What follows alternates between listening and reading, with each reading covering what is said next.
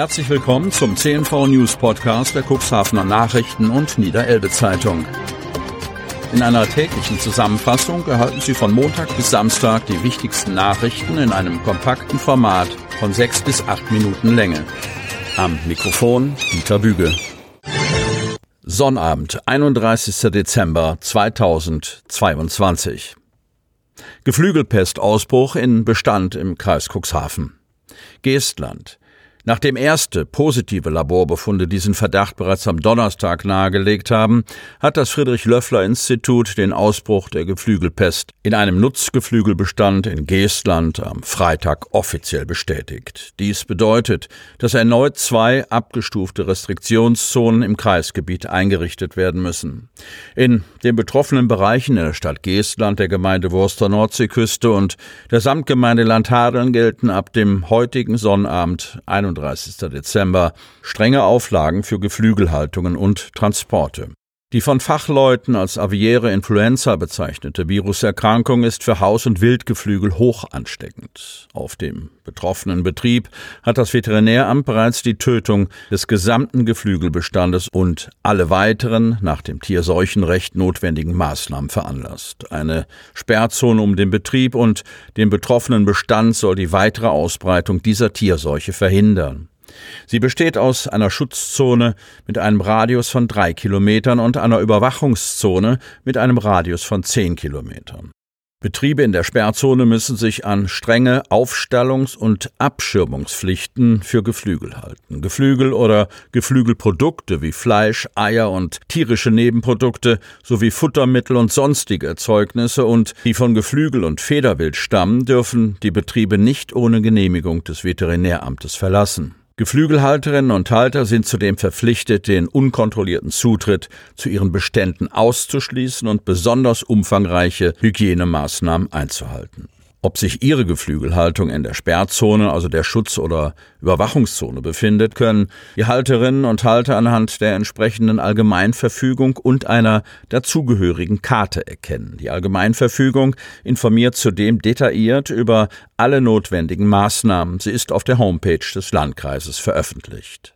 Unabhängig davon sollten die Geflügelhalterinnen und Halter im gesamten Kreisgebiet die bekannten Biosicherungsmaßnahmen unbedingt einhalten, um weitere Einträge der Tierseuche in Hausgeflügelbestände zu verhindern. Und auch wenn dies häufig schwer fällt, wer Wildvögel findet, die geschwächt sind oder Anzeichen einer Erkrankung zeigen, sollten sie diese keinesfalls berühren oder gar mitnehmen und versorgen. Vogelgrippeviren treten vermehrt im Wildvogelbestand auf. Die Gefahr, sie durch ein solches Verhalten auf den eigenen oder einen anderen Bestand zu übertragen, ist außerordentlich hoch.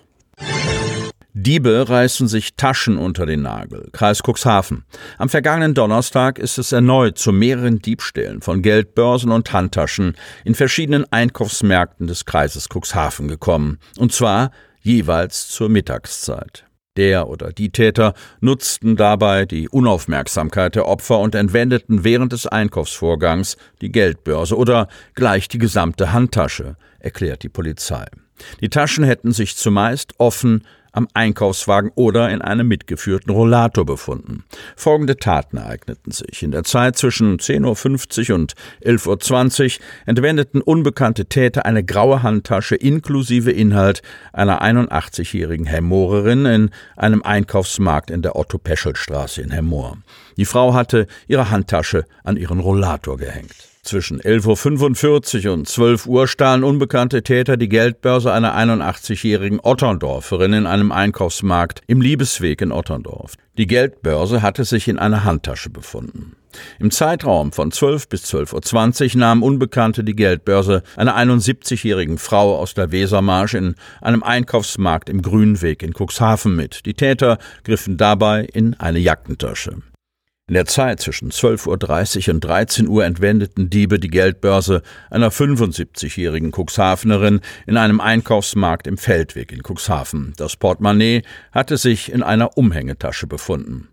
Die Polizei rät daher erneut. Haben Sie Ihre Wertsachen immer im Blick und tragen Sie diese dicht am Körper. Lassen Sie Geldbörsen oder Handtaschen nicht unbeaufsichtigt am Einkaufswagen oder Rollator, auch nicht für kurze Momente.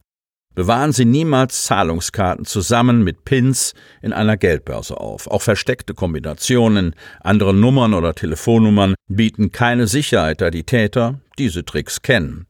Zeugen werden gebeten, sich bei der Polizei Cuxhaven unter Telefon 04721 5730 zu melden. Ich wiederhole 04721 5730. Ford Oldtimer steht in Flammen.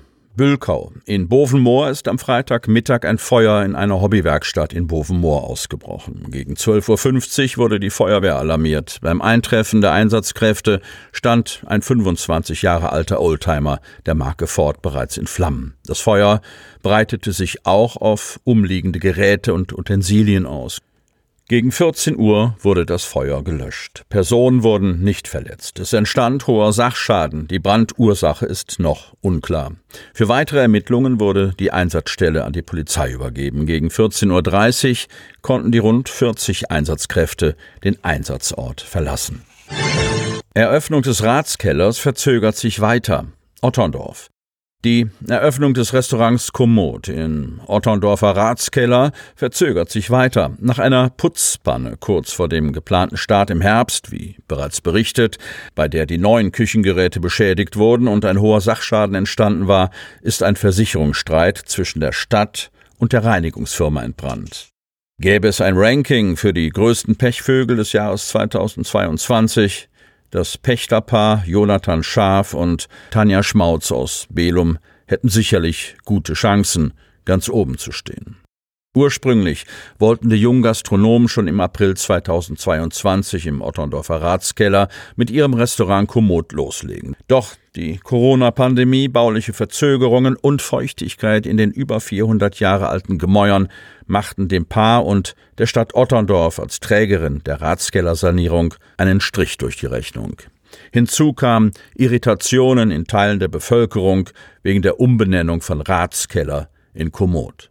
Kurz vor dem Ende der Sanierungsarbeiten geschah das Unglück. In der Folge der Bauendreinigung waren in der Küche die Edelstahlflächen und Geräte korrodiert und mit einem Rostfilm überzogen.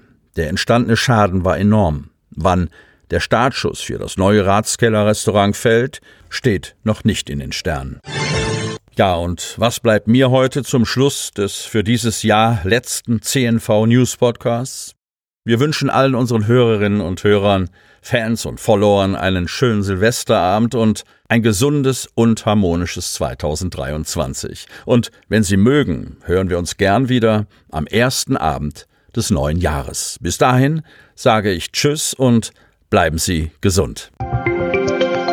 Sie hörten den Podcast der CNV Medien. Redaktionsleitung Ulrich Rode, Produktion Win Marketing, Agentur für Text- und Audioproduktion.